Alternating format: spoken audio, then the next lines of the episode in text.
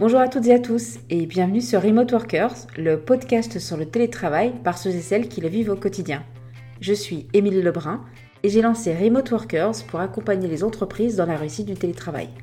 Conseils, astuces, formations, chaque semaine un contenu adapté à vous, employeurs, managers ou salariés pour bien télétravailler. Dans chaque épisode de ce podcast, vous découvrirez un nouveau sujet que je présenterai seul ou avec un ou plusieurs invités et je finirai chaque épisode avec des réponses aux questions posées en ligne. Au sommaire de ce sixième épisode, nous allons aborder la question du bien-être en télétravail. Et pour la première fois, j'ai invité une experte sur la question du bien-être, Laura Besson. Laura est la fondatrice de Bien dans ta boîte, coach pour entrepreneurs, blogueuse, podcasteuse et surtout spécialiste en psychologie positive. Aujourd'hui, elle nous partage ses conseils sur comment vaincre ses angoisses quand on est isolé chez soi. Remote Workers, le podcast, épisode 6, c'est parti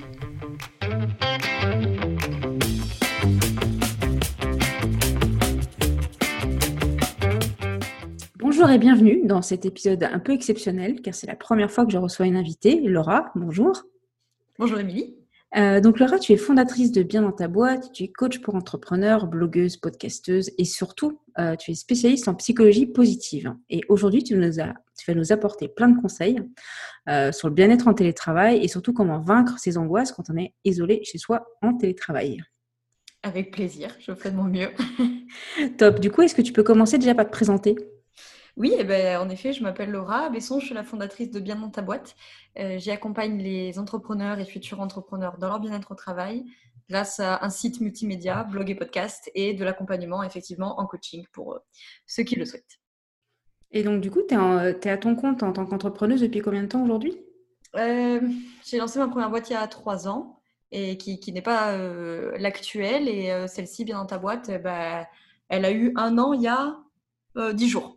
Bah, bon anniversaire. Merci. Euh, et du coup, quand toi tu travailles, est-ce que tu es plutôt euh, télétravail ou tu es plutôt dans des espaces de cowork? Avant, bien sûr, le confinement, comment, comment tu t'organises?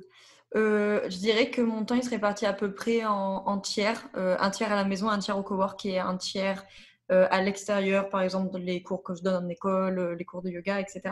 Mais avant j'étais 90% du temps à la maison. Et maintenant, bon, bah là, oui, effectivement, avec le confinement, je suis évidemment bloquée chez moi. Mais sinon, à peu près euh, un tiers du temps chez moi. Et tu es contente de faire justement cette partie en télétravail par rapport à ton activité ou tu le subis un peu plus comme une contrainte? Non, euh, franchement, j'ai la chance que euh, j'ai été habituée assez vite à bosser à la maison. En fait, dès, ma première année d'études, parce que j'ai eu la douce idée de faire la fac de médecine et que du coup, on, était sur DVD. Donc, on avait 4 heures d'amphi par semaine. Le reste du temps, on était tout le temps euh, en télétravail, entre guillemets, en téléétudes. Et après, euh, et après quelques années plus tard, j'ai fait un BTS diététique par euh, correspondance. De nouveau, j'ai bossé chez moi. Donc, j'étais pas trop perturbée, on va dire, quand je me suis lancée à mon compte et que j'étais chez moi. moi, je trouve ça plutôt cool parce que ça permet beaucoup de flexibilité, etc. Même si ça amène des contraintes, on va en parler après. Mais voilà. Et de, tempérament étant plutôt euh, relativement autodiscipliné, j'ai pas trop de soucis. Mais je pense aussi parce que très jeune, du coup, j'ai eu à le faire, donc euh, ça va. Euh, alors, je vais déjà commencer par une première question, parce que justement, quand on a discuté ensemble de, ce côté de télétravail et, et, des angoisses que ça pouvait entraîner, il y avait une vraie question de et que est-ce que quand on télétravaille et qu'on est donc isolé chez soi, est-ce que ça peut être angoissant en fait de travailler de chez soi, qui au départ est un, je veux dire, son domicile est un espace personnel. Mm. Du coup, là, l'espace personnel devient un espace professionnel. Est-ce que ça peut être source d'angoisse pour les gens? Oui, ouais, ça, peut complètement être source d'angoisse. Euh, en tout cas, euh, si ça arrive, je pense que l'enjeu des formations de psy positive, l'enjeu, c'est de ne pas culpabiliser en fait, c'est d'accepter que c'est normal d'être déboussolé éventuelle perte de repères, euh, parce que peut-être qu'on manque de cadre, qu'on a l'habitude, parce que l'entreprise dans laquelle on a l'habitude d'aller travailler, elle présente ses inconvénients, mais il y a un cadre, quoi. Il y a une routine, j'ai l'habitude d'y aller, j'ai l'habitude d'arriver à telle heure, j'ai l'habitude de voir tel collègue, j'ai l'habitude que ça se passe comme ça, etc. Là, forcément, euh, il y a un manque de cadre. Il peut y avoir bien sûr un sentiment de solitude qui peut tout à fait générer de l'angoisse. Donc, évidemment, euh, j'inviterais à travailler sur l'acceptation émotionnelle, en fait, plutôt que, d'éviter de fuir ces, angoisses-là, qui sont tout à fait euh, légitimes et qui ne sont pas euh, inévitables, hein, mais qui peuvent être là en tout cas. Donc du coup, tu penses qu'on peut être au début un peu angoissé et c'est totalement naturel. Et en fait, avec le temps et, effectivement, ce côté un peu acceptation que bah, c'est normal d'être déboussolé, on soit de moins en moins angoissé, on accepte de mieux en mieux le télétravail, on se sent même à l'aise et voire content de se retrouver dans cette situation. Oui, oui, oui. Bah, y a, alors le temps, il fait, certes. Alors il ne faut pas se dire euh, bon bah je suis angoissée, tant pis, euh, ça passera parce que parce qu'il faut pas non plus laisser cette situation s'enliser. Mais bien sûr, il faut aussi se laisser le temps de s'adapter, comme tout en fait. Hein. je veux dire, c'est un changement de situation, donc il faut que les capacités d'adaptation se mettent en place, il faut que la résilience euh, se fasse. Donc il faut un peu de temps, il faut potentiellement effectivement un peu de, travail si ces angoisses deviennent envahissantes et potentiellement handicapantes. Et effectivement, une réallocation de l'attention sur ce que ça apporte de positif sans nier les difficultés, mais aussi de se dire, ok, bon, bah, ok, c'est pas facile, c'est vrai, je perds mes repères, mais j'y gagne en, confort, j'y gagne en flexibilité, j'y gagne en, je sais, en liberté d'organiser mon emploi du temps à peu près comme je veux, etc. Voilà. Donc, je dirais qu'il y a vraiment ces trois aspects. J'insiste juste sur le dernier, que de se concentrer sur ce qui fonctionne bien, c'est évidemment très important. En psychologie positive, on ne dira pas l'inverse, mais ça ne doit pas être une solution pour éviter l'angoisse. Hmm. Tu vois ce que je veux dire? Il ne faut pas que ça devienne un truc en mode non, mais c'est bon, il y a des côtés positifs, donc euh, basta. Parce que ça, finalement, c'est de l'évitement, en fait. Hein. Donc, euh, accepter ces émotions négatives, elles ont euh, tout à fait le droit d'être là, elles ne sont pas nos ennemis, et puis elles viennent nous dire quelque chose de toute façon.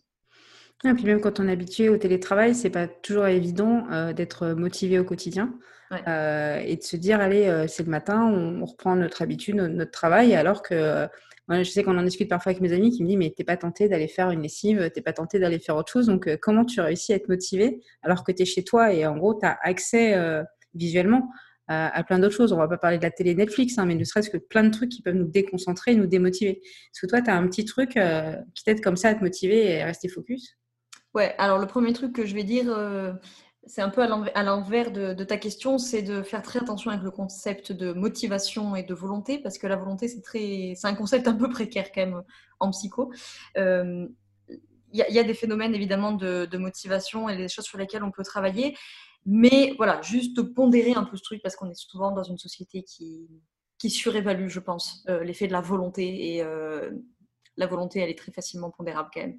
En tout cas, le premier truc que je pourrais dire, c'est de trouver la méthode d'organisation qui nous convient à nous. Euh, et pas juste de dire ah j'ai vu sur internet qu'il fallait euh, bosser comme ça alors je bosse comme ça quoi il y a des gens qui ont besoin de faire régulièrement euh, beaucoup de pauses il y en a qui ne font pas du tout de pause moi je suis comme ça moi j'ai besoin une fois que j'y suis je bourrine et voilà c'est ma méthode c'est ma façon de fonctionner en tout cas il y a le fait de euh, trouver les meilleurs créneaux aussi, en fait. Euh, peut-être qu'on est plus productif le matin, peut-être qu'on est plus le soir. En tout cas, évidemment, pour ceux qui ont la flexibilité euh, des horaires, je sais que ce n'est pas forcément toujours le cas en télétravail. Mais si on a une flexibilité complète ou partielle dans les horaires, essayez de trouver les moments où on est plus efficace. Moi, je suis largement plus efficace le matin, mais doublement plus efficace même à 5 heures du matin s'il faut, que de bosser à 21 heures. si je bosse à 21 heures, c'est la mort de mon activité, c'est certain. quoi. Euh, le meilleur conseil, je pense, que j'aurais à donner, c'est, celui-ci, hein, trouver la méthode qui nous convient à nous, le fait de bloquer des, créneaux dans l'emploi du temps, et donc, dans cet emploi du temps, de bloquer des créneaux pour la maison. Ça évite, si tu veux, le stress toute la journée de se dire Oh là là, j'ai pas fini mon boulot, mais il faut encore que je fasse la lessive et que je fasse ci, que je fasse ça. Si tu dis Ok, j'ai pas fait la lessive, mais je sais que de toute façon, de 17h à 18h, euh, ou de 19h à 20h, j'en sais rien, c'est le créneau tâches ménagères. Alors, ok, je sais que ce soir, euh, les tâches seront bouclées, quoi. Donc moi, je bloque les créneaux travail, évidemment. Les, les temps pour moi également, parce que ça, je vous garantis que si vous ne les bloquez pas, ils vont passer à la trappe, c'est obligé. Et euh, je bloque toujours un créneau imprévu. Si possible, une demi-journée par semaine, ça peut être beaucoup, mais se bloquer ne serait-ce qu'une heure ou deux heures par semaine, moi c'est bloqué dans mon temps, ça s'appelle imprévu, ça permet de faire la variable d'ajustement avec les trucs qui sont plantés au dernier moment, les trucs qui ont, qui ont pris pardon, plus de temps que prévu. Euh, voilà. Ensuite, euh, bah, éventuellement, euh, pour arriver à, rester focus, comme tu dis, bah, c'est d'augmenter les capacités de concentration pour être plus efficace. Bon, bah, là, j'aurais rien de mieux à conseiller que la pleine conscience, évidemment. Et, puis de savoir s'arrêter aussi. C'est le plus important parce que je pense qu'on oublie beaucoup de dire que l'énergie de l'action et l'énergie du travail, qui est extrêmement valorisée dans nos sociétés, n'est possible que si l'énergie du repos existe en fait. Donc et c'est pas facile de s'arrêter quand on est en télétravail parce que quand tu es dans ta boîte, bah, de toute façon, la boîte ferme, donc tu t'en vas. Et même quand tu es au cowork, à la limite, tu vois tous les collègues qui partent à partir de 18h30, 19h, 19h30, tout le monde s'en va, tu vois. Donc, quand même, il y a une espèce de dynamique de c'est la fin de la journée.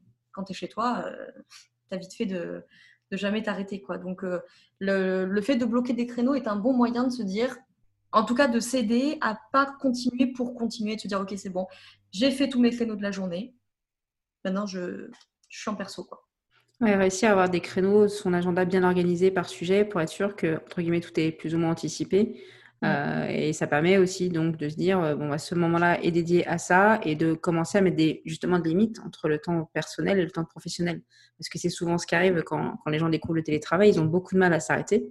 Euh, ils ont beaucoup de mal, surtout quand on est célibataire et qu'on n'a pas la contrainte de l'enfant ou du conjoint-conjointe qui, qui, nous demande de l'attention on peut vite être tenté bah, de finir un peu plus tard le soir ou de commencer un peu plus tôt, puis hop, on va manger rapidement devant l'ordinateur.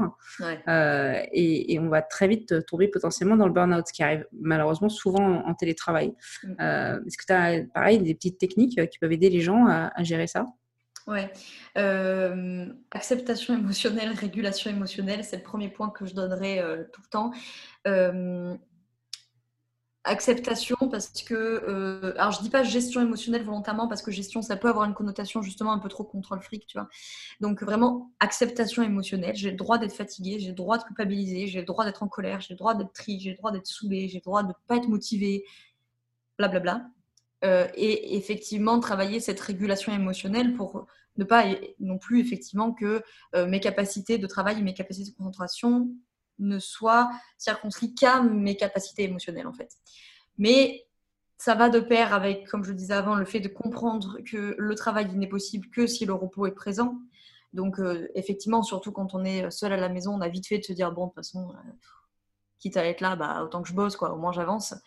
Mais ça, c'est effectivement, comme tu dis, très dangereux euh, émotionnellement et cognitivement. faire des vraies coupures, hein, tu viens de le dire, des vraies coupures, par exemple, éviter de manger devant l'ordinateur du travail. Ou alors, si vraiment euh, c'est le même ordinateur, bah, au minimum, fermer euh, Internet, fermer les mails et éviter voilà, que pendant euh, ta pause de midi, tu aies encore les mails qui bipent et tout. Couper son téléphone à partir d'une certaine heure, on le dit tout le temps, mais, mais c'est plus facile à dire qu'à faire. couper le téléphone, effectivement, en tout cas au moins du travail, pour qu'il y ait vraiment une séparation pro-perso. Euh, avoir des activités à soi qui ne sont pas directement liées à son travail, là où on peut s'épanouir autrement et aussi où on peut du coup oxygéner le cerveau parce que c'est aussi très important pour la créativité. Euh, je pense que tous ceux qui nous écoutent et qui font des boulots créatifs le savent. Euh, il faut aussi que le cerveau il s'occupe d'autres choses de temps en temps parce que sinon il, tourne en rond, hein, si on peut dire ça comme ça. Et avoir un espace de travail qui est dédié pour que le cerveau vraiment comprenne que voilà, là, je suis à mon bureau et quand je suis ici, on bosse. Et quand je quitte mon bureau, je suis en perso. Quoi. Voilà. Et, par rapport au burn-out, je voulais faire un, point rapide, mais, euh, mais pas moins euh, nécessaire, que si vous sentez la moindre détresse psychologique, il faut surtout pas rester seul avec euh, ces difficultés. Je le dis parce que je sais que dans le monde de l'entreprise, ça peut qu'on soit entrepreneur ou salarié, hein, peu importe, mais dans le monde du travail, il peut y avoir une certaine honte en fait à venir parler de ça et de se dire que c'est de la faiblesse et qu'on n'est pas capable et qu'on pourrait faire mieux et qu'on pourrait faire plus et blablabla. Donc encore une fois, hein, vous avez le droit d'aller mal, vous avez le droit de demander de l'aide et il ne faut pas plaisanter avec la souffrance euh, psychologique. Donc euh, il ne faut pas hésiter à demander de l'aide quand on sent que ça ne va pas. Quoi. c'est ça qui n'est pas forcément évident parce que c'est vrai que toi comme moi, on, est, euh, on est, je vais dire, entrepreneur et, à notre compte, donc c'est plus simple de s'organiser et mmh. de faire nos, justement nos agendas où on peut se réserver du temps pour nous. Euh, pour un salarié qui, qui sent par exemple l'obligation d'être constamment disponible pour son manager euh, ou pour ses équipes, c'est beaucoup plus complexe en fait. Mmh euh, il s'autorise peut-être pas forcément bah, soit à dire non à une réunion, mmh. soit à se dire ok bah, moi je passe avant et puis je vais devoir expliquer à mon collègue qui, qui a besoin de moi tout de suite, bah non il va falloir qu'il attende 10 minutes, un quart d'heure. Euh, c'est pas évident de gérer ce côté. on est là pour aider les autres, on est là pour être, bah, pour être je veux dire, au service de, des tâches et en même temps va penser à nous euh, personnellement en disant bah voilà j'ai besoin de faire un break j'ai besoin d'y aller plus doucement j'ai besoin de, de, de, ménager justement mes émotions euh, de stress euh, par rapport à ça quoi. Et je ne sais pas à quel point aujourd'hui les managers sont à l'écoute de justement des, des, salariés parce que tu disais que c'est important que le salarié puisse dire là ça va pas je suis en détresse là j'ai besoin que euh, ça se calme, euh, ou j'ai besoin qu'on fasse un point pour euh, trouver des solutions par rapport à cette charge de travail, mais je ne sais pas à quel point ça peut être entendu aujourd'hui, en fait, si c'est pas vu comme une faiblesse. On parle beaucoup du droit à la déconnexion, mais les, managers sont les premiers à énormément travailler aussi, donc ça peut être culpabilisant pour le salarié de se dire, voilà, moi, il m'envoie des mails à 1h du matin, est-ce que je ne devrais pas faire pareil ou, voilà, c'est... C'est des, vraies problématiques. Alors, en tout cas, euh, si votre manager n'est pas à l'écoute euh, de ça, euh, quoi qu'il en soit, il y a d'autres interlocuteurs hein, qui peuvent. Alors, ça n'empêchera pas qu'il faudra à un moment donné s'occuper de la problématique en entreprise. Mais en tout cas, s'il y a une détresse psychologique, notamment d'urgence, il, y, a des numéros d'urgence hein, pour, pour les détresses psychologiques. Et puis, il ne faut pas hésiter à s'en référer à des psychologues du travail, des psychologues cliniciens, des thérapeutes, des coachs, enfin, bon, peu importe les personnes autour de vous dont pour lesquels vous, auxquels vous accordez de la confiance. Euh, voilà, parce que généralement, et tu fais bien de le souligner, effectivement, ce qui va se passer, c'est qu'on sent qu'on n'est pas bien, et puis ce pas bien, il devient vraiment pas bien, et puis vraiment pas bien, il se transforme en détresse psychologique parce que parce qu'on le laisse pourrir, parce qu'on se dit qu'il y a pire que nous, parce que euh, le manager il est déjà suffisamment occupé comme ça, ou parce qu'il ne m'écoute pas. Euh, non, mais je suis capable. Euh, non, mais après tout, une heure de plus, ça change rien, etc. Et donc, malheureusement, avant d'atteindre l'état de rupture, il faut vraiment pas hésiter en fait à. Voilà, on n'a pas, besoin d'être dans un catastrophisme psychique pour dire j'ai besoin d'aide en fait. je veux dire, on n'attend pas d'être au, bord du rouleau physiquement avant d'aller voir son médecin vous avez le rhume, vous avez le droit d'aller voir votre médecin. Personne ne va vous dire, attends, tu plaisantes, euh, reviens quand tu as une pneumonie, quoi. Euh, bon, le rhume ne donne pas une pneumonie, mais enfin, bref, comprenez le, concept, quoi. Donc euh, voilà, il n'y a, aucun, a priori, professionnel de l'accompagnement digne de ce nom qui va vous dire, ah, attendez, vous êtes juste angoissé, revenez au bord du suicide. Enfin bon, voilà, je caricature, mais c'est pour comprendre cette idée que malheureusement, on n'a pas le même rapport à la santé mentale qu'à la santé physique, et on n'a pas besoin d'attendre d'être extrêmement mal pour euh, prendre en charge cette santé mentale qui est absolument euh, primordiale en fait. Euh, ni plus ni moins que votre santé physique, mais tout autant quoi. Bref, sur la, question en tout cas un peu plus des entreprises et, des managers, alors effectivement, quand on a la possibilité de discuter, d'échanger avec son manager, qui effectivement sont souvent des, profils qui travaillent énormément, bah, ça va être de dire, bon, bah, voilà, là, moi, cette situation ne me convient pas. Qu'est-ce que et, vraiment dans ce, concept de communication non violente, c'est-à-dire dans la mesure du possible, parce que quand on est à bout, on n'y arrive plus, mais euh, de ne pas aller dire au manager, tu es vraiment un bouffon, tu m'écoutes pas, il euh, y en a ras-le-bol. Et, d'arriver avant cet état-là, de dire, voilà, moi j'ai un problème parce que euh, tel, tel aspect, là, ça ne me convient pas du tout, je ne suis pas bien. Voilà, moi, je le ressens comme ça. Euh, qu'est-ce qu'on pourrait trouver comme solution? Peut-être arriver en proposant une solution au manager en disant, je sais que pour toi aussi c'est compliqué ou pour vous, euh, c'est compliqué. Qu'est-ce qu'on pourrait mettre en place qui me soulage et euh, n'impacte pas votre, votre travail ou vos résultats? Bon, malheureusement, je sais bien qu'il y a certains, certaines relations qui, qui ne permettent pas de d'avoir ces discussions-là et ces échanges-là. Donc effectivement, ben, dans le meilleur des cas, pense que c'est à, l'entreprise d'être accompagnée en fait, hein, pour, pour ces relations-là. Et malheureusement, des fois, on peut se retrouver bloqué. Donc là, effectivement, en psychologie positive, ce qu'on dirait, c'est de, un peu comme je disais tout à l'heure, reconnaître les problèmes. Il ne faut surtout pas les nier. Je ne nie pas la difficulté. Maintenant, il y a ce qu'on appelle les finalités, puis il y a les solutions. Euh, c'est-à-dire que j'ai un problème, euh, j'arrive pas à gérer le télétravail. Bon, ok. Qu'est-ce qui est en ma portée et sur quoi moi je peux agir? Ça, m'est arrivé d'ailleurs en formation, hein, euh, un duo de, salariés qui n'est pas bien dans sa boîte et, qui nous dit bah vous comprenez, c'est la faute du patron, c'est la faute du patron. Bon, ok, je, comprends, mais en fait, ça, c'est ce que nous on appelle une finalité. C'est pas un problème, c'est une finalité, c'est-à-dire que tu n'as pas la main dessus. C'est comme si tu veux me dire bah ouais, mais je suis pas bien parce qu'il pleut, quoi. Là, je peux pas faire grand-chose. Donc, si vraiment on est face à une problématique où, admettons, c'est le manager qui ne doit rien entendre, vous n'allez pas lui faire entendre raison, a priori. Donc, si c'est pas possible de lui faire entendre raison, eh ben, on accepte ça comme une finalité et on se dit, OK, sur quoi d'autre je peux agir et sur quoi d'autre je peux trouver des solutions? Même si ces solutions ne sont pas optimales, bah, il vaut mieux un début de solution que pas de solution du tout. Et puis le fait d'être en télétravail, ça peut euh, générer des nouvelles euh, frictions ou des, nouvelles angoisses qu'on n'avait pas forcément anticipées quand on était dans un bureau, ne serait-ce que le côté, bah, dans un bureau, comme tu le disais tout à l'heure, on a un cadre, Mm. On voit un peu les autres et, on s'y conforme, euh, alors que quand on est chez soi, on est plus face à soi-même et on peut, par manque de cadre ou par manque de volonté de s'imposer un cadre, du coup tomber dans des dérives. Alors qu'au final, chez soi, on peut, euh, comme, comme, tu disais, on, comme on a la main dessus, on peut se dire, OK, bah, aujourd'hui, je commence à telle heure et puis je vais essayer de faire telle pause dans ma journée. Euh, et encore une fois, on est protégé par le droit du travail, on est protégé par le droit à la déconnexion. Mm. Et, euh, et j'espère que dans beaucoup d'entreprises, il y a aussi euh, ce qu'on appelle la charte télétravail qui définit les règles du télétravail dans l'entreprise et notamment les, les heures de, de, disponibilité des salariés. Et mm. ce n'est pas disponible de 7h30 du matin à 23h. Si le manager veut faire 7h, 23h, c'est son problème. Le salarié n'a pas à être connecté mm. et disponible de 7h du matin à 23h et encore moins le soir et le week-end. Mais, non, mais ça, c'est une vraie problématique parce que des deux côtés, hein, à la fois pour les salariés qui nous écoutent, effectivement, qui, qui, pourraient se retrouver dans la situation de, sans avoir forcément donné leur avis, où on va potentiellement partir du principe qu'ils seront disponibles à 22h, euh, alors que non, bien entendu. Et, euh, et, pour les éventuels entrepreneurs qui nous écoutent, eh ben, eux, ils peuvent tomber dans ce piège-là tout seuls. Parce que, comme on l'a dit tout à l'heure, rien ne t'empêche de bosser euh, à 22h. Quoi. Puis en plus, avec les entrepreneurs, il y a une autre problématique qui est d'autant plus compliquée, c'est que normalement, ils, voient un lien direct entre leur travail et le chiffre d'affaires. Alors, c'est extrêmement, extrêmement satisfaisant et à la fois, ça peut être très emmerdant parce que du coup, tu peux te dire, bah, plus je bosse, plus je vais faire du chiffre. Donc, problématique. Surtout, euh, surtout au début, quand les chiffres d'affaires ne sont pas forcément euh, euh, très, très importants et que du coup, on se dit que chaque centaine d'euros gagnés, évidemment, c'est ça de prix. En tout cas, pour revenir sur la problématique des salariés, je pense que, évidemment, la meilleure solution, c'est le dialogue avec le manager ou avec les, les, hiérarchies au-dessus aussi, peut-être pour faire remonter cette problématique-là.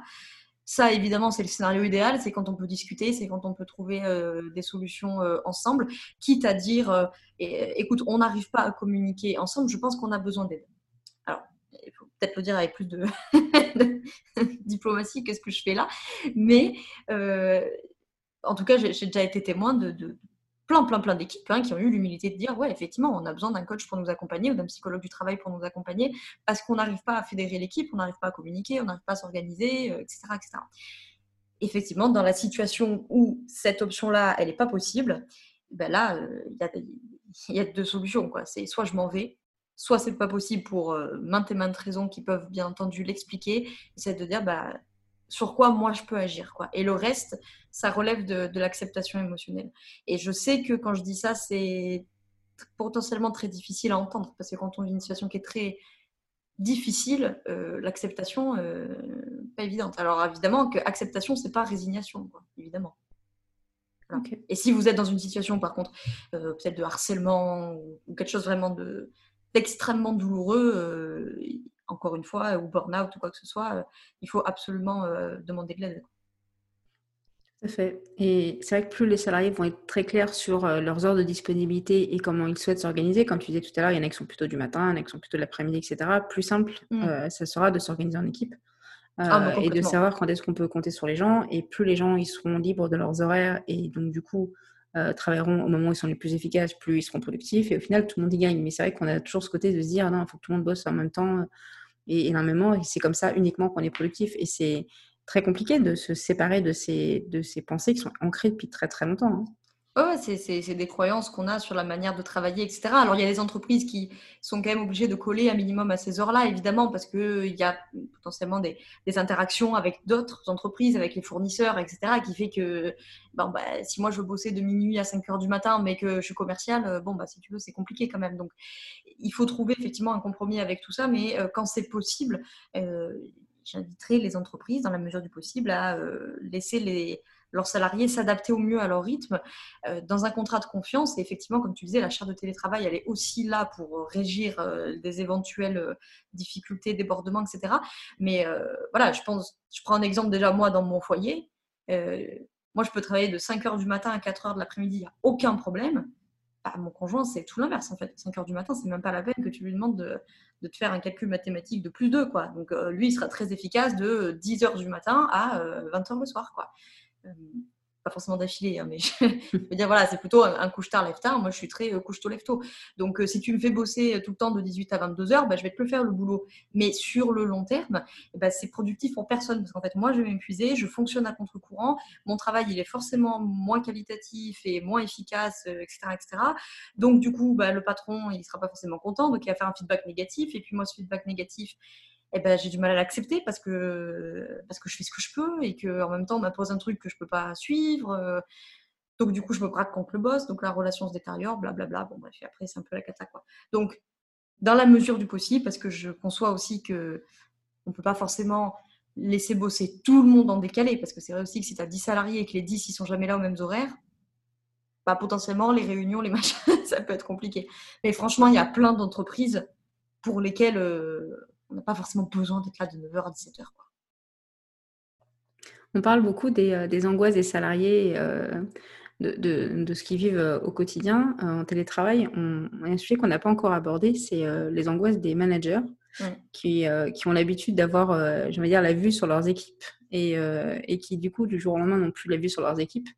Et qui peuvent être angoissés par cette perte de contrôle en fait, qui est, qui est bénéfique hein, quand même quand on, quand on la connaît, quand on accepte, mais quand on la découvre, c'est pas forcément très bénéfique. Est-ce que tu as aussi un conseil par rapport à tous ces managers qui découvrent ce, côté lâcher prise et ce côté, bah, faut faire confiance, on n'a plus le choix parce que les gens ne sont plus là, en fait? Mmh. Euh, bah, il t'a donné les deux mots-clés, à mon avis, hein, c'est lâcher prise et confiance. Quoi. Donc, effectivement, instaurer au maximum un climat de, confiance, euh, par exemple, la charte de télétravail, effectivement, elle est aussi là pour ça, quoi, pour dire, OK, sur euh, quelle modalité on se met d'accord. Et après, c'est comme toute relation, c'est qui joue le jeu est-ce que c'est OK? Un maximum de, communication, éviter le, voilà, d'appeler les salariés, euh, mais ça vaut pour les salariés aussi, hein, euh, qui appellent les managers. Dans les deux cas, éviter d'appeler pour dire t'es vraiment chiant, euh, tu fais mal ton taf, blablabla, mais voilà, pour dire écoute, mets-toi à ma place. pour moi aussi, c'est compliqué cette situation. J'ai, plus le, la main, entre guillemets, euh, sur les choses. Euh, j'ai besoin de savoir si c'est OK de ton côté. Quelle solution on pourrait trouver pour que euh, moi, je puisse avoir un minimum de suivi sans que toi, ça te rajoute du travail ou du stress, en fait? Et franchement, présenter comme ça, c'est quand même un peu plus agréable que juste de dire t'es où, tu fais quoi, et quand, et comment, et rends-moi aussi. après, là aussi, je conçois que côté manager, c'est pas toujours évident parce que effectivement, il y a une question de lâcher prise. Alors, lâcher prise, c'est c'est une très très belle compétence positive, mais, euh, mais elle prend du temps. Euh, c'est pas en 48 heures. Euh, elle passe, je me répète, par l'acceptation émotionnelle de la part de ces managers qui ont tout à fait la légitimité et le droit d'être angoissés, d'être en colère, d'être fatigués, de tout ce qu'ils veulent, tout ce qu'elles veulent être, elles ont tout à fait le droit de l'être. Donc voilà, accepter aussi ces émotions, c'est tout à fait normal d'être angoissé. C'est normal que ce soit compliqué cette perte de contrôle-là. Bon, il y a peut-être des gens pour qui ça se passera très bien, tant mieux pour eux, mais en tout cas, ceux pour qui c'est difficile et qui se reconnaissent là-dedans, c'est OK, quoi. C'est normal que vous ayez ces pertes-là. Maintenant, euh, je perds le contrôle, OK. Ça m'angoisse, OK. Ça, c'est les étapes de base, indispensables. Une fois que j'ai reconnu et que j'ai euh, accepté cet état d'angoisse-là, maintenant, je me concentre sur les solutions j'ai bien compris le problème, hein, le problème, euh, je perds le contrôle, ça m'angoisse. Très bien. Quelles sont les solutions qui s'offrent à moi? Peut-être l'achat de télétravail, peut-être faire des checkpoints réguliers avec mes salariés, peut-être euh, peut-être les appeler dans la journée à un moment qui leur convient. Euh, voilà, je pense qu'il y, a plein de choses qui peuvent se, se mettre en place. Et puis, c'est un contrat de confiance. Quoi. Donc, je veux dire, si les choses se passent bien, bah, il y a un moment où ça va se rassurer. Mais au début, forcément, c'est compliqué. Hein. Et c'est compliqué des deux côtés, d'ailleurs, parce que parce que les salariés peuvent se retrouver dans, un hyper-productivisme pour prouver leur bonne foi, et leur bonne volonté, parce que les choses se passent bien.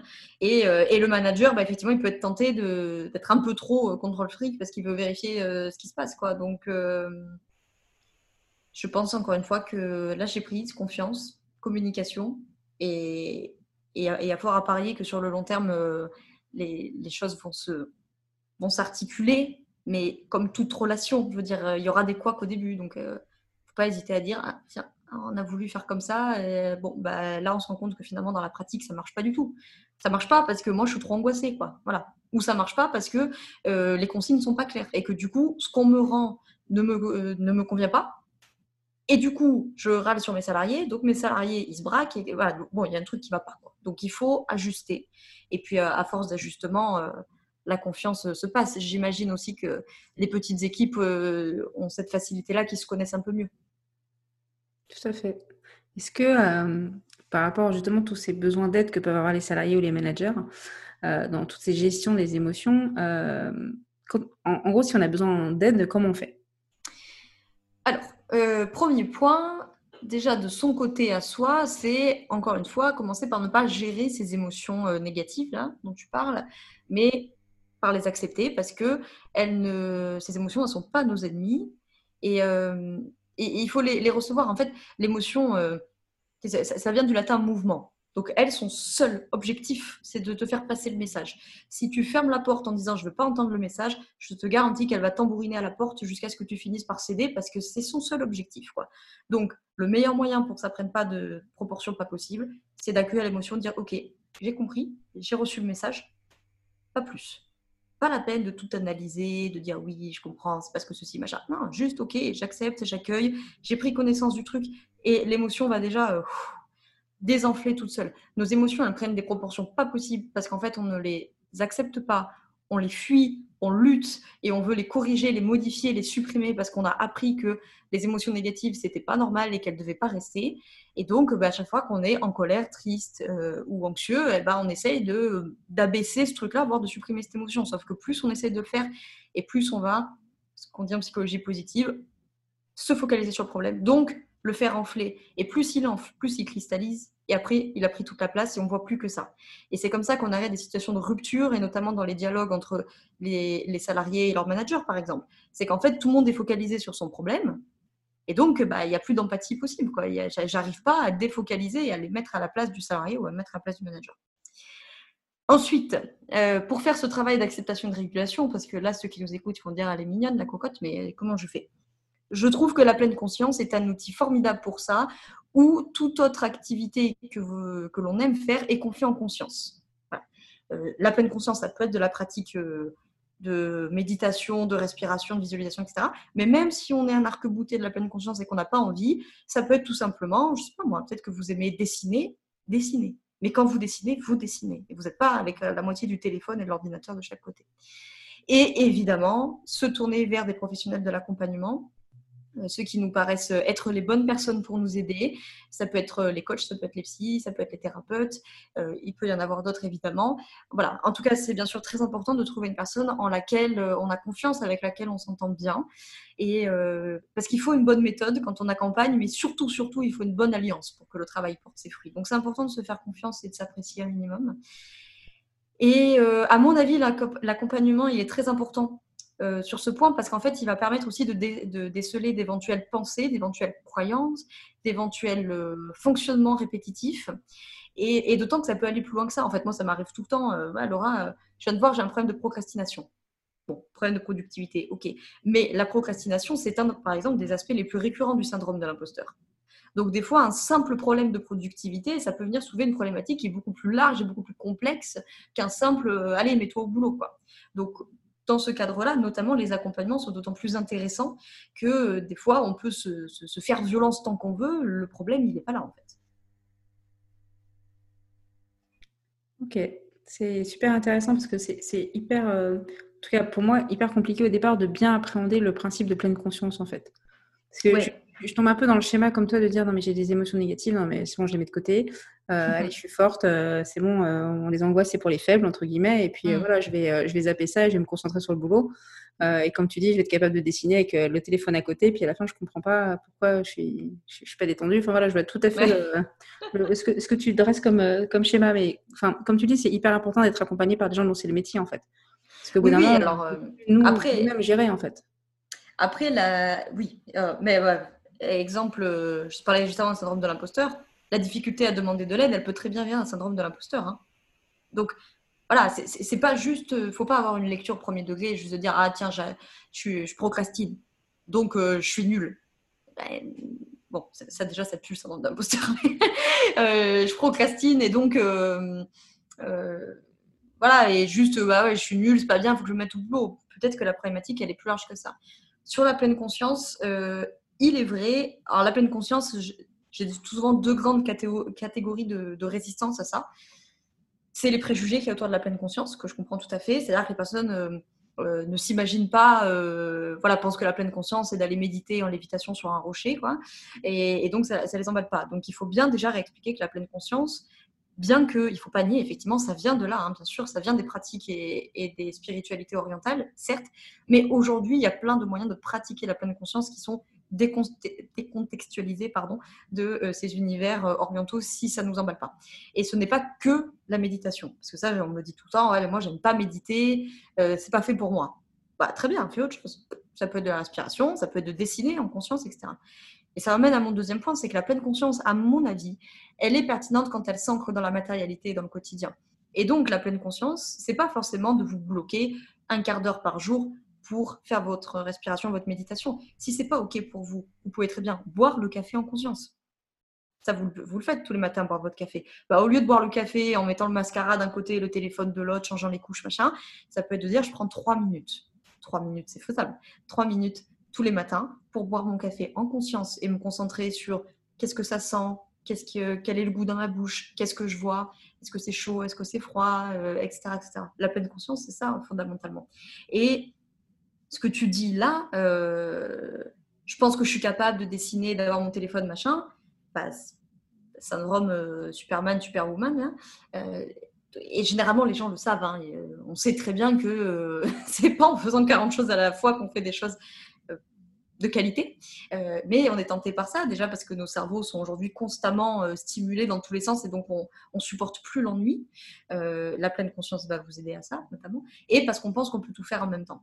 Et ça, c'est extrêmement problématique. il n'y a pas très longtemps, j'ai initié un entrepreneur à la pleine conscience et il me dit, à la fin de l'exercice, il me dit non, mais c'est pas ton truc, le problème, c'est juste que, tu sais, c'est moi, moi, je peux pas rester plus de 20 secondes concentré sur quelque chose je me dis, mais c'est hyper emmerdant, ça, quand même, comme, euh, comme réflexion. Et en fait, ça va complètement de pair avec cette histoire d'émotion. C'est-à-dire qu'on grandit en pensant qu'il est normal que notre mental dirige nos journées et que notre mental euh, a raison sur tout. C'est faux. Vos pensées ne sont que des pensées, en fait. Vous n'êtes pas obligé d'adhérer à toutes vos pensées. Le hic, c'est que la pensée est première et qu'elle génère l'émotion. Donc, si déjà mon mental est envahissant et, euh, et qui fait ce qu'il veut, et qu'il est incessant, alors euh, il va générer tout un tas d'émotions euh, face auxquelles je, vais faire avec, parce que parce que c'est lui qui part en cacahuète. Et, je pense que ceux qui nous écoutent l'ont tous connu à un moment ou à un autre. Hein. Je suis tranquille en train de travailler, puis d'un coup, paf, je sais pas ce que j'ai. Oh, putain, je me sens pas bien, je suis angoissée. Qu'est-ce qui se passe, quoi? Ça, souvent, c'est qu'avant ça, il y a une pensée automatique et qui ont les particularités d'être très furtive, donc on s'en est pas rendu compte. Le mental a généré une pensée angoissante. Il partit en cacahuète tout seul, et du coup, ça génère de l'angoisse. Et effectivement, comme on grandit dans l'idée que nos émotions négatives, comme je disais, elles doivent être modifiées, corrigées, supprimées, et ben quand l'angoisse arrive, je la mets de côté. Ah, je pas le temps, pas le temps. Il faut travailler, il faut être efficace, blablabla. Il faut pas que je montre que je suis triste. Il faut pas. Il n'y a qu'à voir en France. Réponds à la question. Euh, ça va aujourd'hui? Répondre non. ça va faire bugger tout le monde, tu vois. Alors c'est évident qu'il y a des jours où ça va pas. Et je l'ai fait il n'y a, pas très longtemps euh, avec cette histoire de confinement là. On me dit ça va le moral? Et je dis non, ça va pas trop mais ça allait pas trop parce que voilà quoi. Et tout de suite, tu sais, tout le monde s'est glutiné sur euh, cette conversation WhatsApp. Là. Oh là là, Laura, mais j'espère que ça va, machin, t'inquiète pas, ça va aller. ah non, mais les gars, euh, n'en faites pas une montagne en fait. C'est ok que ce matin je ne sois pas, je sois pas bien quoi. Point. C'était ok, juste ça va mm. pas. Euh, j'ai pas dit que j'allais me défenestrer, calmez-vous quoi. Et du coup, en fait, on est tellement pas habitué à ça que dès qu'on voit quelqu'un qui pleure, qui est en colère ou qui est angoissé, on veut absolument le consoler, le calmer ou calmer euh, de l'angoisse. Et donc, effectivement, bah, on se dit, euh, il ne faut pas que je pleure parce que pleurer, c'est de la faiblesse. Si j'avoue à mes salariés que je suis angoissée, bah, je vais passer pour un manager faible, je vais passer pour, euh, voilà, pour quelqu'un qui n'a pas confiance en lui, pour blablabla. Alors que non, évidemment que vous êtes angoissé, évidemment vous avez des résultats à tenir, vous avez des équipes à gérer, vous changez de fonctionnement, évidemment vous êtes angoissé. C'est OK. Oui, comme tu disais, il faut, faut l'accepter et euh, il faut dealer avec, en fait. Voilà, il ne faut pas, faut pas le refuser. Il ne faut pas le planquer dans Ah, bah, c'est le meilleur moyen pour que, pour que ça prenne toute la place. Après, je dis ça, euh, on le fait tous. Hein, euh, même nous, côté coach, psychothérapeute, machin, je veux dire, on a tous ces réflexes. Et, et, surtout, tiens, tu me fais penser, je voudrais préciser, c'est important, d'être attentif parce que l'évitement, il peut se faire dans l'inaction. Et là, il est encore plus difficile à, repérer. Parce qu'évidemment, si quand vous êtes angoissé, vous partez fumer votre clope, bon, ben là, l'évitement, il est clair. Hein. Vous le voyez, quoi. Ah, je suis angoissé, ah, je fume ma clope, je vais boire un verre, faire du shopping, j'appelle une copine, je vais Netflix, machin, vidéo. L'évitement, il est clair. Mais parfois, l'évitement, il est dans l'inaction. Je touche peu à rien, je m'en occupe pas. Euh, ou il est dans l'ultra-rationalisation. Par exemple, ça, ça arrive très souvent, surtout en ce moment, par exemple, euh, des gens qui sont pas bien à cause du confinement, évidemment tout à fait normal, et qui me disent, euh, qui ont pas le temps de répondre à ma question, ça va, et qui oui, mais bon, tu sais, il faut relativiser, il y a pire dans la vie, machin. Oh, euh, mais bien sûr, mais très clairement. Et, ça montre de bonnes capacités de perspective. Mais attention, parce que finalement, ça, ça peut être un peu de l'évitement. Je t'ai pas demandé, euh, je t'ai pas demandé de dire que ta vie était catastrophique. Elle ne l'est pas. Mais ça n'empêche pas que tu as le droit de dire que tu n'es pas bien, en fait. C'est OK. Donc, voilà. c'est Mais c'est un apprentissage. Et c'est clair que ça ne se, se, fait pas en 48 heures, ça, c'est certain. Mm. Et ne pas culpabiliser de ne pas arriver à le faire. Ou si vous culpabilisez de ne pas arriver à le faire, c'est OK, acceptez-le. Ouais, c'est ça qui doit être très difficile pour notamment les salariés qui ont découvert le télétravail et qui ont ressenti, euh, soit au début, soit en ce moment, pour d'autres raisons, des, des montées d'angoisse. Ils doivent se dire, mince, ça fait des années qu'on réclame le télétravail et puis maintenant qu'on y est, ça se passe pas forcément très bien. Euh, du coup, mon manager, si je lui, si je lui avoue que ça m'angoisse, il va dire, bon, bah voilà, je vous l'avais bien dit, euh, c'était pas pour nous le télétravail. Dès que ça va s'arrêter, hop, tout le monde dans les bureaux. voilà, ça peut être. Bien sûr, ouais. Enfin, faut, faut l'assumer, hein. enfin, c'est pas forcément évident, ouais. Alors après, il y a trouver les moyens de le dire. Euh, ou après, on n'est peut-être pas obligé de le dire. Si on ressent le besoin de le faire, on peut le faire. Mais on peut aussi, de son propre côté, se dire Ok, ok, ça génère de l'angoisse.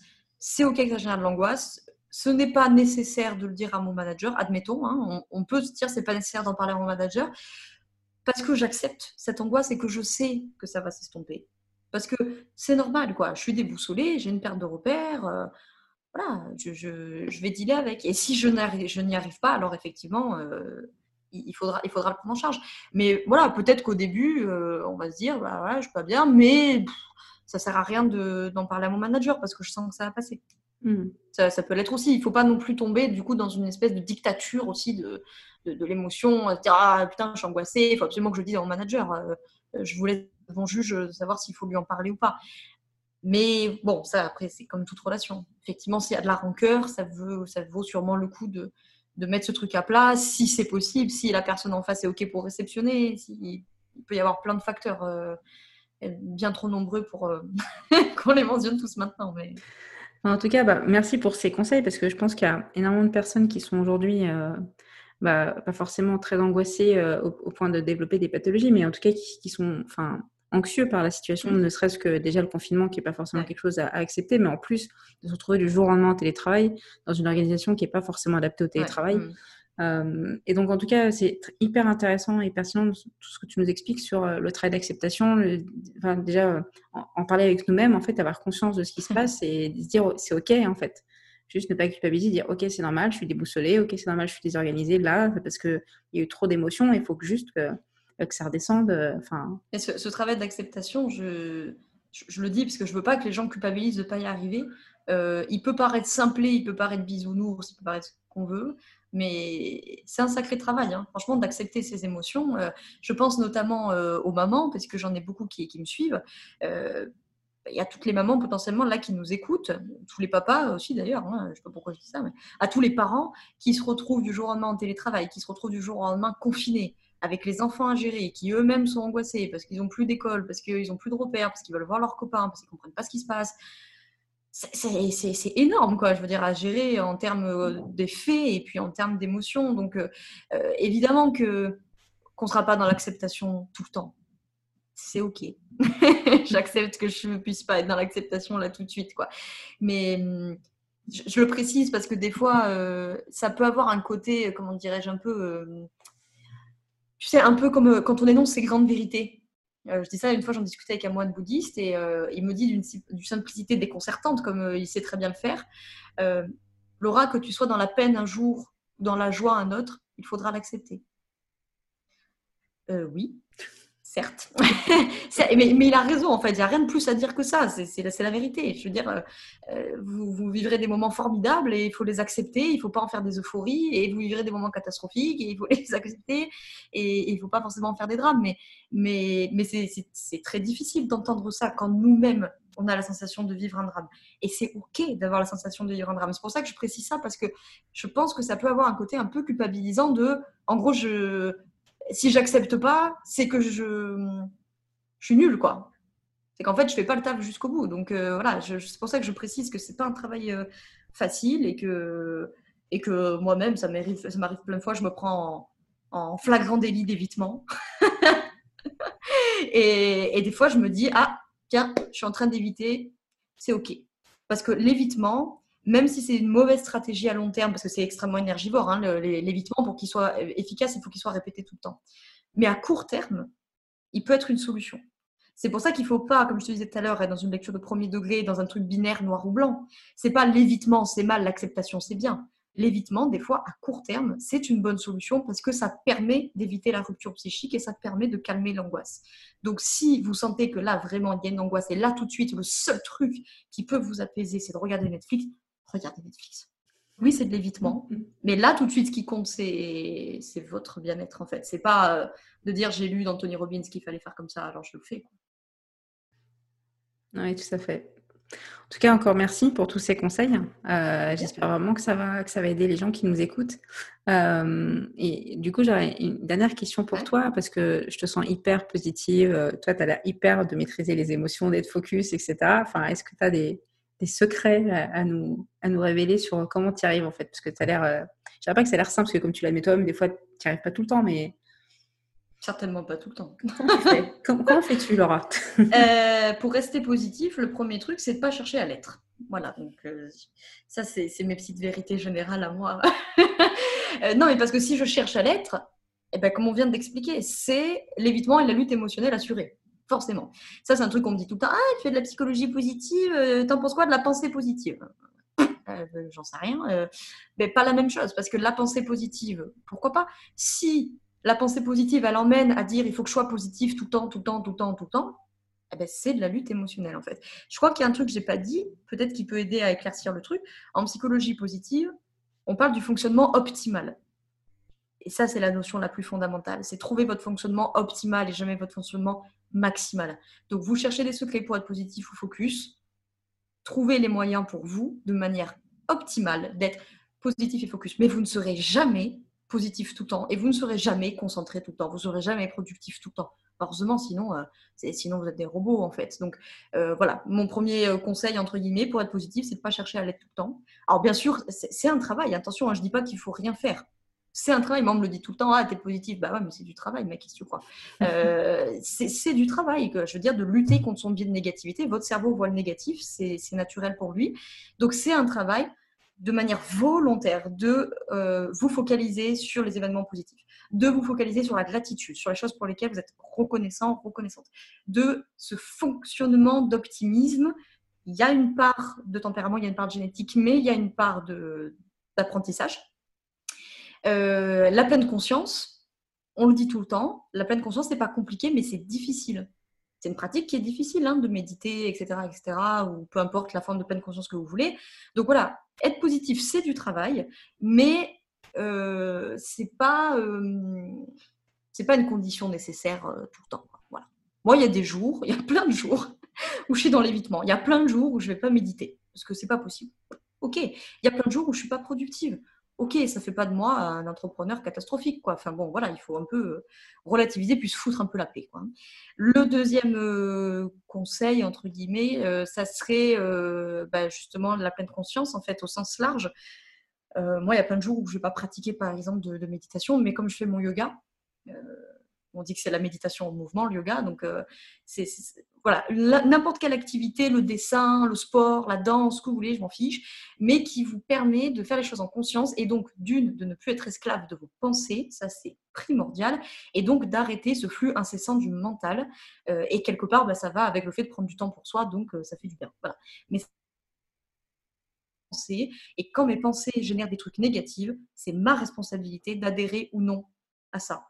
Mais encore faut-il que je sois capable de défusionner. Nous, on appelle ça la diffusion cognitive. Encore faut-il que je sois capable de me dire ma pensée, ce n'est pas moi. Et donc, c'est moi qui décide, j'ai la responsabilité d'adhérer à mes pensées ou non.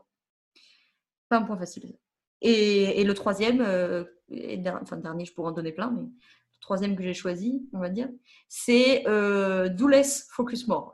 faites moins, mais faites le mieux. Voilà. Donc, priorisation des tâches se faire accompagner euh, s'il y a besoin, se faire accompagner sur la, productivité, mais se faire accompagner au sens large parce que euh, ça vous permettre de, bah, de, alors je parle surtout de coaching parce que c'est mon travail, mais ça vous permettre d'établir des objectifs, ça va vous permettre d'avoir une vision et de se dire, OK, c'est ça la priorité, c'est ça mes valeurs. Donc, ma priorité, c'est de tendre vers ces valeurs. C'est ça le projet à trois mois. Donc, mon plan d'action, c'est petit un, petit deux, blablabla. Voilà. Et, euh, et, je, dis ça en étant quelqu'un qui, qui, a toujours 45 000 idées à la minute mais faire moins et faire mieux. Et avec tout ça, acceptation émotionnelle, pleine conscience, prendre du temps pour soi, euh, faire moins, faire mieux, il y a moyen d'être beaucoup plus euh, concentré, surtout par la partie, et, et beaucoup plus positif. Mais c'est vrai qu'être positif, c'est un investissement c'est du travail. Ça, c'est clair. Moi, j'ai toujours des gens, ils viennent, en consultation et ils cherchent une solution miracle, ils cherchent dans les bouquins et, dans les, divers euh, professionnels de l'accompagnement que, nous sommes des solutions miracles pour être heureux. Mais je dis, moi, j'ai pas de solution. Être heureux, ça dépend de vous. Et, ça peut paraître une, formule un peu bateau euh, de développement personnel à la con qu'on entend partout, mais, c'est une vérité. Le, bonheur, votre état de bonheur, c'est absolument pas un point d'arrivée. C'est un état d'esprit que vous cultivez au quotidien. Et je dis pas que c'est facile de cultiver au quotidien et ne, vous ne pourrez pas le cultiver au quotidien. Enfin, vous n'y arriverez pas au quotidien et c'est OK. Mais c'est euh, notre responsabilité. On est responsable de nos émotions et de nos pensées. C'est aussi pour ça que pour moi, le manager a, ce, rôle de jardinier pour rester dans ton, dans ton exemple de, cultiver. C'est qu'on est aussi là pour, pour accompagner les salariés euh, à s'épanouir comme il faut. Et, euh, mm. et ton troisième conseil de, de, faire moins et faire mieux, euh, c'est un excellent conseil, surtout dans le climat actuel où, par mm. exemple, les parents, ils ont beaucoup moins de temps pour travailler que d'habitude. Il ne faut pas attendre d'eux la même charge de travail et la même disponibilité, la même productivité qu'ils peuvent avoir dans une entreprise quand ils sont beaucoup moins dérangés en fait. Et, le côté hyper satisfaisant de dire bon, on va en faire moins, mais par contre on va le faire bien, bah, ça satisfait tout le monde parce que le manager voit les sujets avancer et le salarié il a la satisfaction de pouvoir au moins finir un sujet correctement en fait. Ouais, bien sûr. Mais tu vois, en même temps, euh, c'est une pure question d'humanité. quoi. Je, je, pense à ça parce que euh, j'ai une des, salariés de, mon père quand il était encore euh, en poste, enfin, quand il était encore entrepreneur, quoi, qui, avait perdu son mari, qui est décédé d'un cancer. Et, donc, elle s'est arrêtée. Et, quand elle a repris, elle était évidemment pas très en forme. Quoi. Et, mon père lui dit écoute, tu, tu fais comme tu veux et comme tu peux, surtout. Et je me rappelle qu'il y a plein de gens autour de moi qui me disaient Oh là là, mon Dieu, ton père est formidable, machin. je me disais Mais attendez, les gars, juste, attends, soit peu d'humanité, quoi. Elle avait 50 ans, elle perd son mari d'un cancer. Tu, tu, vois vraiment mon père aller lui dire Bah, je m'en fous, Cocotte va bosser. Enfin, évidemment, malheureusement, ça arrive.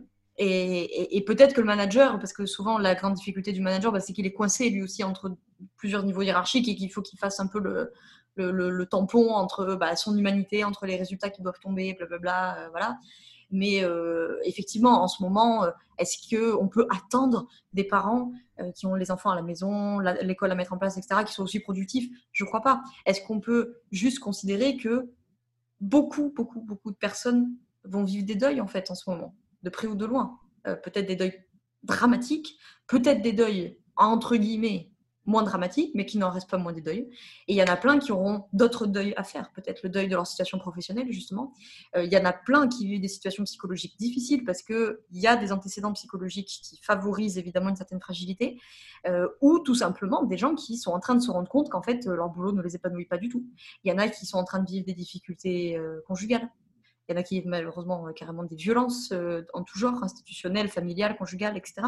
Donc, voilà, un peu de à mon avis, un peu d'humanité, d'empathie, euh, surtout dans une situation aussi difficile que celle-ci. Quoi. Évidemment, après, on n'est pas euh, toujours dans une situation de confinement, hein, évidemment, c'est assez, euh, exceptionnel. Mais là, en l'occurrence, pour la situation de, confinement, bon, après, je, ne fréquente pas toutes les entreprises du monde, il va sans dire.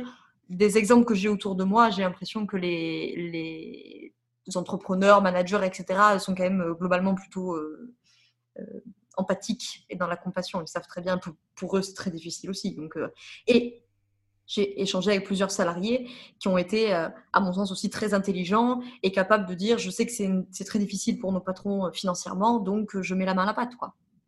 Donc, voilà. C'est ça qui n'est pas forcément évident parce que j'ai envie de dire, en tant que manager, moi, j'exige entre guillemets de moi-même que mes problèmes personnels ou d'angoisse, etc., restent en background et en fait, mes salariés, en fait, voilà, mon équipe ne doit pas voir que j'ai des problèmes. Euh, sous, enfin, dire sous un prétexte de euh, on est là pour bosser, on est là pour être focus sur le travail, on n'est pas là pour penser à, soi et, à ses problèmes personnels, on pourrait dire, parce que les angoisses, mm. avec un petit dérivé, peut être un problème personnel. Et, et alors que là, en même temps, euh, j'attends que mes salariés puissent être dans cette liberté de dire que ça va pas, en fait. Donc il y a un petit côté pour soi-même, on, renonce, voilà, on met ça sous le tapis. mais par contre, il faut que les salariés soient eux dans cette démarche-là de, de, partage, etc. Ce qui n'est pas forcément acceptable pour chaque manager qui peut se dire bon bah, moi je le fais pour moi-même. bah t'es gentil, tes problèmes personnels, tes enfants, tu, tu les gères. Moi c'est pas mon problème tes enfants. Moi, ouais, après je pense que c'est pas forcément évident. Je gérer ce côté humain en fait. Tu vois ce, ce, mmh. ce bidiscours de de gestion en fait. Je pense que ça dépend aussi de comment on voit son travail et des valeurs qu'on y associe. Euh, euh, et loin de moi le discours de dire qu'il y a des bonnes valeurs et des mauvaises valeurs, loin de là. Euh, mais je, vois pas, moi c'est une question qu'on me pose tout le temps. Tu vois, quand j'étais encore côté psy ou là maintenant côté coaching, ben, il est évident que pour moi aussi, en ce moment c'est compliqué le confinement, moi aussi je vis des deuils, moi aussi je suis angoissée, ce que vous voulez. Ben, quand je suis en consultation, je pars du principe qu'effectivement je ne viens pas étaler l'ai eu la dernière fois, j'ai une de mes coachées qui est très gentille au demeurant, euh, qui m'a dit Bah, mais Laura, je n'ose pas me plaindre du confinement parce que je sais que pour toi aussi c'est difficile. Oui, ok, mais là, là, je viens avec ma casquette de coach, c'est pas ton problème en fait. Donc, en tout cas, moi, je considère que à partir du moment où je suis là avec ma casquette de coach, effectivement, ma responsabilité, c'est de m'occuper de mes émotions, parce que là, mon travail, c'est de m'occuper de, celle de mon coaché. En revanche, ça n'implique pas forcément que je les nie, tu vois. Ça n'implique pas forcément que je lutte contre ça. J'ai le droit aussi de dire. Euh, là, euh, là c'est difficile, quoi. Franchement, euh, moi, je me sens OK de, sortir de consultation et de dire à mon conjoint euh, j'ai pas envie là. Là, j'ai pas envie d'y aller. Bah ouais, évidemment, il y a des jours, tu n'as pas envie d'y aller, c'est évident, quoi. Et. Mais bon, après, là, en l'occurrence, c'est encore plus vrai dans la, thématique de la santé, du bien-être en général, mais je pense que c'est le cas pour les managers aussi. Et c'est certainement, à mon sens, une des compétences les plus belles et les plus difficiles à travailler, c'est la réelle empathie. Et ça, j'ai un prof de médecine qui me disait ça, il m'avait marqué, il m'avait dit votre travail c'est d'être en empathie, c'est jamais d'être en sympathie. Et c'est, je suis en empathie avec euh, salariés, coachés, patients, ce que tu veux là. Euh, c'est-à-dire que réellement, je pose mes lunettes à moi et je prends ses lunettes à lui pour voir comment lui voit la situation. Ça, c'est extrêmement difficile. Ça paraît rien, mais c'est vraiment difficile hein, de voir la situation à travers le regard de l'autre, c'est-à-dire avec son prisme, avec son vécu, avec ses codes, avec euh, sa culture, blablabla. Et j'accueille ces émotions-là, mais c'est pas les miennes, quoi. Et, donc, bah, effectivement, euh, à mon avis, c'est que mon avis, hein. la responsabilité en tant que euh, coach, accompagnant, voilà, accompagnant au sens large, que quand je suis au travail, mon travail, c'est d'accompagner. Donc effectivement, je ne peux pas venir mettre mes émotions sur la table. Moi, je ne peux pas arriver en consultation avec quelqu'un qui est en larmes parce que le confinement s'est fait péter les plombs, puis me mettre moi à pleurer en disant moi aussi, ça me péter les plombs. je veux pas me voir pour ça, quoi. Donc euh, ça fait partie du taf. Mais ça ne veut pas dire qu'en dehors de cette euh, heure et demie, moi c'est une heure et demie, euh, j'ai pas le droit de dire c'est dur pour moi en ce moment. Bien sûr qu'il y a pire que moi, c'est évident, c'est plus qu'évident même. Mais j'ai le droit de dire euh, là, c'est difficile pour moi de porter les gens. Et donc, pour revenir à notre manager, euh, possiblement pour que ça parle mieux, ben, le manager, il a aussi le droit de dire là, euh, là ça me saoule. Quoi. Franchement, porter les émotions de tous mes salariés, ça me saoule. De toute façon, quand tu fais un travail d'accompagnement au sens large, c'est un métier du don. Hein. Franchement, c'est du don de soi et c'est difficile. Quoi. Et moi, j'ai plein de gens autour de moi qui sont des thérapeutes, des psys, des machins, qui, surtout des thérapeutes en l'occurrence, qui euh, qui bossent que la moitié de l'année et qui ont besoin de temps en temps de prendre 3-4 mois pour bosser, euh, je sais pas moi, euh, serveur ou, ce que tu veux, on s'en fout. Mais en tout cas, dans un métier qui n'est pas un métier du don. Parce qu'il y a un moment où ils sont fatigués de dire, moi là, je suis fatiguée d'écouter les problèmes des gens, je suis fatiguée de, de, de devoir, moi, tenir cette posture d'accompagnant pour les autres. Donc, moi, je comprends que les managers, il y a des moments où ils sont épuisés. Hein, c'est un travail de fou. Hein. Ouais, c'est une vision, euh, je trouve, aussi beaucoup plus chouette du manager euh, versus le manager qui est là pour contrôler les horaires et contrôler le travail, en fait. il y a toujours cette expression de passer du mmh. manager policier au, manager euh, jardinier, mais c'est exactement ça, en fait. Pour moi, le manager n'est pas là pour vérifier à quelle heure tu es arrivé ce matin et, te faire la réflexion que tu as pris ton après-midi parce que tu t'en vas à 15 heures. Mais mmh. justement, ce, rôle d'accompagnant, de comment t'aider à être plus performant dans ton travail, comment t'aider à bien gérer ce qui se passe actuellement pour justement réussir à, accomplir tes tâches. Voilà, tout, ce, rôle vraiment, comme tu dis, d'accompagnant qui n'est pas forcément euh, évident. Tout à fait. Oui, qui, qui, réclame beaucoup, beaucoup d'énergie, beaucoup d'investissement. Et donc, forcément, euh, c'est tout à fait euh, légitime, entendable, compréhensible, ce que tu veux, qu'il y ait des moments où ces managers disent j'en ai ras-le-bol, quoi, évidemment. En plus, c'est un statut particulier, les managers, parce que en plus d'avoir ce rôle d'accompagnant, pour lesquels d'ailleurs ils ne sont pas toujours formés à le faire, donc souvent ils apprennent Enfin, pour certains, ils sont formés, bien sûr, mais des fois, ils apprennent aussi sur le terrain. Bon, de toute façon, l'accompagnement, tu peux être formé tout ce que tu veux. ça apprend surtout sur le terrain, même, que, même pour nous, côté euh, santé, quoi. Euh, mais en plus, ils ont cette particularité que je trouve très difficile dans leur poste d'être euh, d'être entre deux, niveau hiérarchique. Et donc, des fois, pour avoir discuté avec certains, cette sensation un peu d'imploser, de dire putain, il faut que la hiérarchie soit contente, il faut que les salariés soient contents. Puis moi, au milieu, bah, je fais la variable d'ajustement entre tout le monde. Quoi. Donc, en plus d'être dans un métier de don et d'accompagnement, quand je dis de don, c'est au sens de soi, hein, c'est pas voilà, euh, de don d'énergie, etc. En plus, peut se rajouter cette sensation que je, que j'imagine très difficile de, de variable d'ajustement et de se dire il faut que je contente tout le monde, mais qui va me contenter moi quoi. Hmm. C'est pour ça que c'est bien que nos mêmes managers, on soit accompagnés par, par des gens externes, parce qu'on en a besoin. Comme tu disais, on a ah aussi besoin que, que, les gens nous entendent, nous. Et, euh, Bien sûr. Bien sûr. D'ailleurs, euh, c'est un, principe euh, relativement de base quand tu, quand tu rentres dans l'univers de, l'accompagnement au sens large, d'être accompagné. Moi, je suis suivie en psy. Hein, et j'ai aucune honte à le dire, parce que généralement, ça met les gens très mal à l'aise. Tu sais. quand tu dis que tu es suivi en psy, à côté de Ah, mais ça, mais ça va euh, et, non, je fais bien, mais, mais j'ai besoin de ça. Quoi. J'ai, besoin d'avoir quelqu'un qui m'accompagne à accompagner. Quoi, parce qu'il y a des moments où. puis en plus moi, étant entrepreneur, mais j'ai aussi mes mères d'entrepreneurs à gérer que tous ceux qui m'écoutent connaissent en long, en large, en travers. Et, euh, et à des moments où j'ai aussi besoin, moi, de décharger, sinon je suis plus capable d'accompagner les autres, tout simplement. Ouais, c'est dommage que l'accompagnement psy soit si mal vu, alors qu'on ah voit très bien le, coach sportif, euh, pour tous les sportifs mmh. qui ont leur coach, euh, on trouve ça normal et, et, totalement accepté.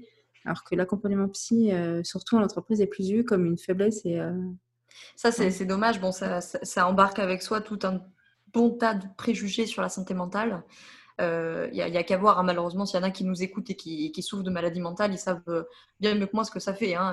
je veux dire, va dans un entretien d'embauche dire que tu es bipolaire, euh, ça casse l'ambiance, hein, franchement.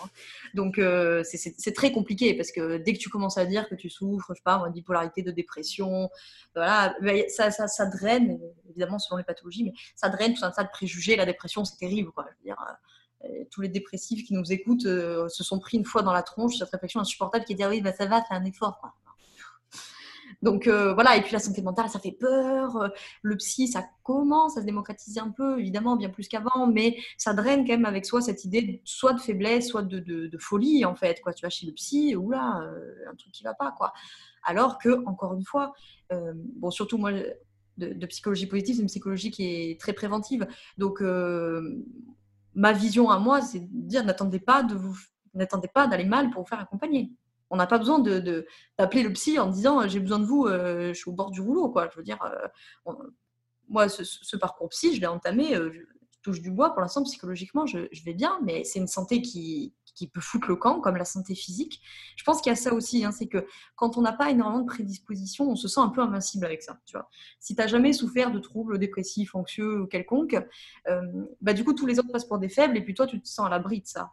Mais personne n'est à l'abri d'une décompensation psychique, euh, quelle qu'elle soit, hein, euh, de la moins grave, entre guillemets, si on peut mettre une gravité, à la plus grave.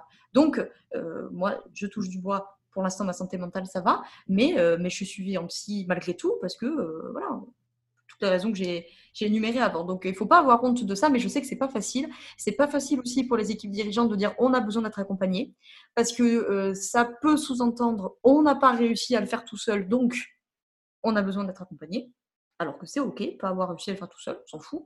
Euh, surtout que bah, les dirigeants, euh, toi et moi, on sait ce qu'on sait, on sait ce que c'est. Hein, on se retrouve à tout faire, quoi. Donc les mecs, autant ils, ils ont je, pensais à un particulier qui avait un parcours d'ingénieur et il me dit bah, Moi, je suis ingénieur, je me retrouve à faire euh, de la RH, je, me retrouve à faire de la compta, je me retrouve à faire de l'humain et bah, en fait, je ne sais pas le faire parce que ça s'apprend aussi à, faire de l'humain.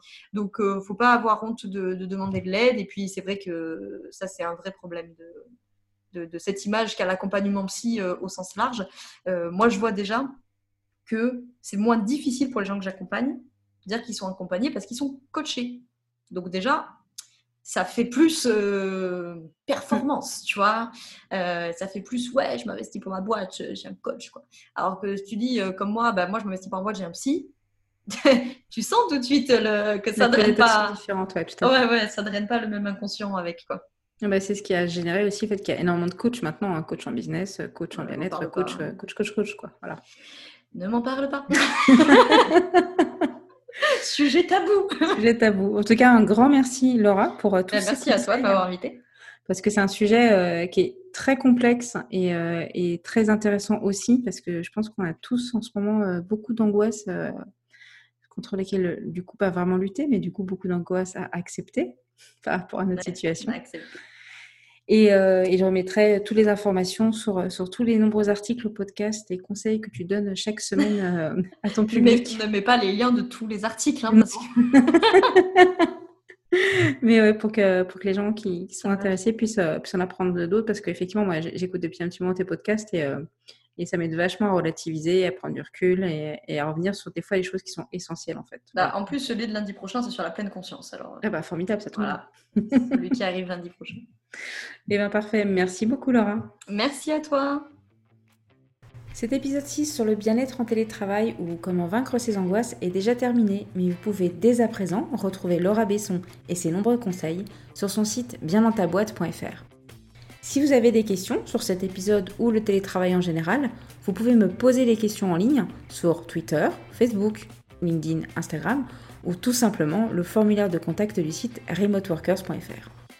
Le prochain épisode du podcast sera à nouveau une interview avec Rachel Peter, salariée en télétravail depuis des années, qui nous livrera ses conseils sur comment préserver sa vie personnelle et être bien organisé. À très vite!